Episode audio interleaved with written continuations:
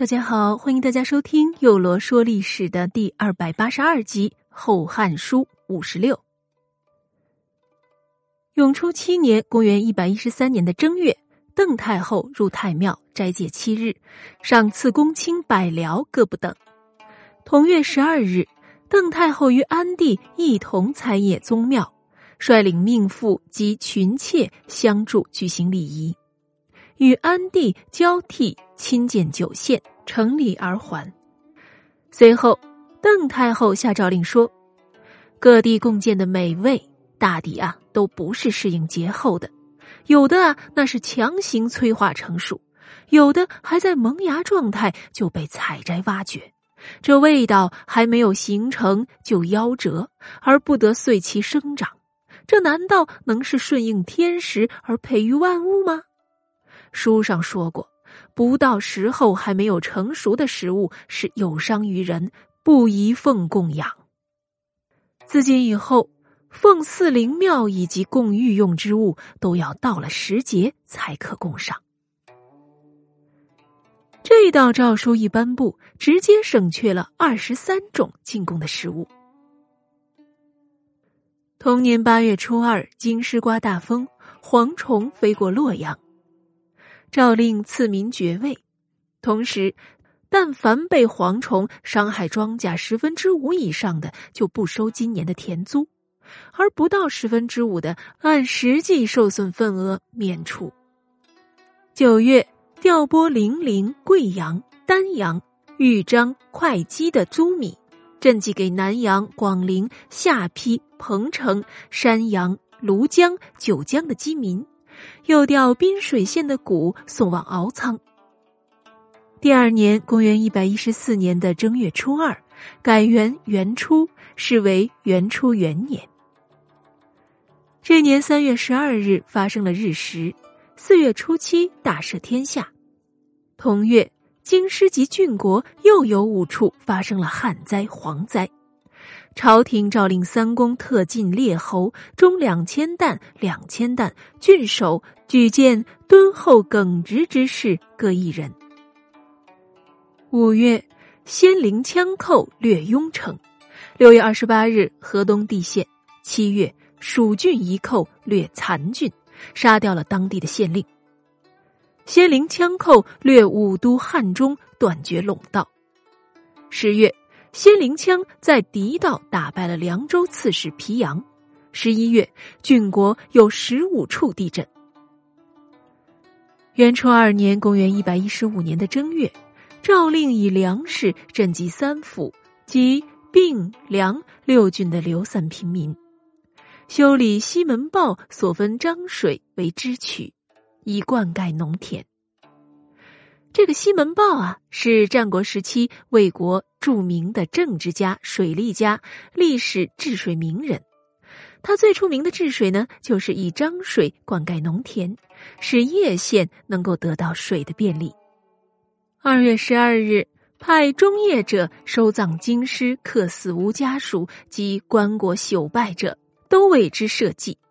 若有特别贫困无力埋葬的，还每人赐钱五千。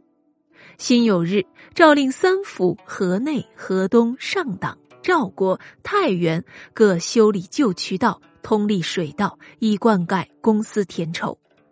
三月，仙灵羌寇掠益州，派中郎将引咎讨伐他们。下四月二十一日，立贵人严氏为皇后。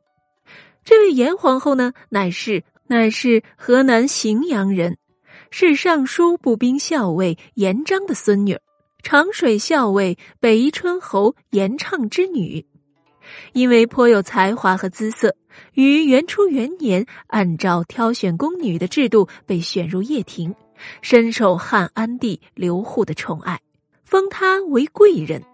而且这位严氏的运气啊，那也是真的好，她当了贵人仅一年就被立为了皇后。这其中固然有汉安帝宠爱的缘故，另一个方面呢，也是他得到了邓太后的首肯才行。同年五月，京师大旱，河南及郡国十九处遭受了蝗灾。二十日，汉安帝诏令说：朝廷不明，政务失当，灾害变异不止，朕忧心如焚。遭受蝗灾以来，前后七年，而周俊却隐瞒情况，谨言被灾的只有几多顷、几多亩，可实际上却是群蝗蔽天，危害广远。所言与所见，难道是相符的吗？三司之职务本应内外都要监督，可实际上是既不向上报告，又不实地纠正。天灾如此严重，这欺君罔上的罪过。重大呀！今方盛夏，暂且免除追究，给以宽容，以观后效。应当尽快的消除灾害所造成的疾苦，及时安抚百姓。到了六月，洛阳的新城干的发生了地裂。八月，辽东的鲜卑围住了无忧县。九月，鲜卑攻入夫黎营，杀掉县令。十月。朝廷派中郎将任尚屯驻三府，诏令郡国中都官：死囚可减罪一等，亡命死罪以下的罪犯可赎罪，分别减罪不等。利民聚而为道，有悔过表现好的也可以免罪。十一月初九，郡国十处发生地震。元初三年（公元一百一十六年的正月二十四日）。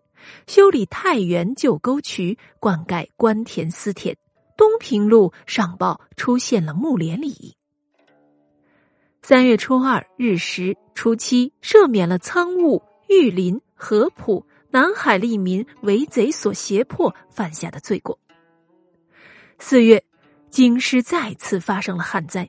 五月，武陵蛮再度反叛，周俊出兵把他们打败。随后。度辽将军邓遵率领南匈奴攻击仙灵羌于灵州，将之打败。六月，中郎将任尚派兵在丁西城破仙灵羌。十一月，苍梧、榆林、合浦蛮夷降服。十一月十二日，任尚派兵在北地击败仙灵羌。元初四年（公元一百一十七年的二月初一日食）。十一日大赦天下，十八日武库失火，四月二十六日鲜卑寇掠辽西，辽西郡兵士与乌桓兵将他们打败。到了八月，这好不容易是不干旱了，结果京师及郡国那是十日接连下雨。汉安帝又下诏令说，今年秋价茂盛，将要获得收获，可这连雨不晴，唯恐会淹伤庄稼。朕戒慎恐惧，思考这导致阴雨霏霏的问题啊，是因为人们有怨恨的缘故啊。如有发现武官以淫威虐待下属，文官妄行苛刻，乡吏假公升奸，导致百姓所患苦难遭受痛苦的，有关部门应该公开的进行惩罚。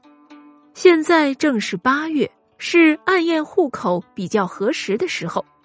但是很多郡县呀都不执行。虽然朝廷对老者施有米粥，可是粥中啊却是糠比参半，管这事儿的长吏怠惰，都不肯亲自办理，这就大大违背了诏令中养老的本意。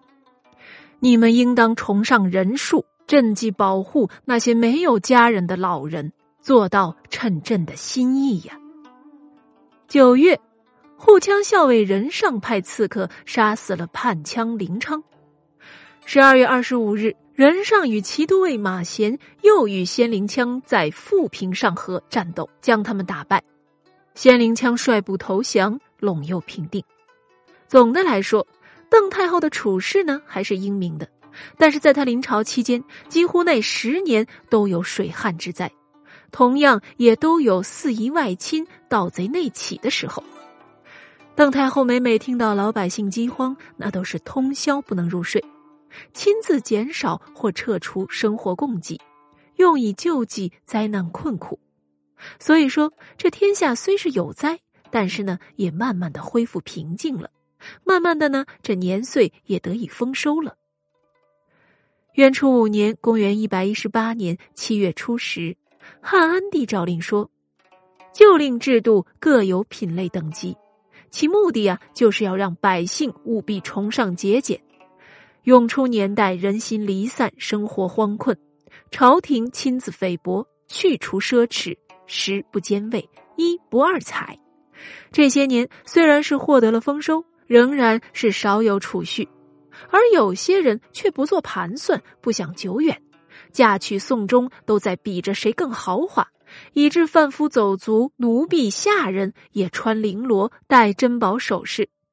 这京城尚且如此，又何以能做四方的表率呢？这各种法令禁条都写得恳切明白。然各级衙门官员却是怠惰放任，一直不遵照执行。眼下秋天来了，若是不遵照法令的，必将会治他的罪。现在再做一次重申，以观后效。好了，幼楼说历史的第二百八十二集呢，就到这里。欢迎大家明日继续收听第二百八十三集。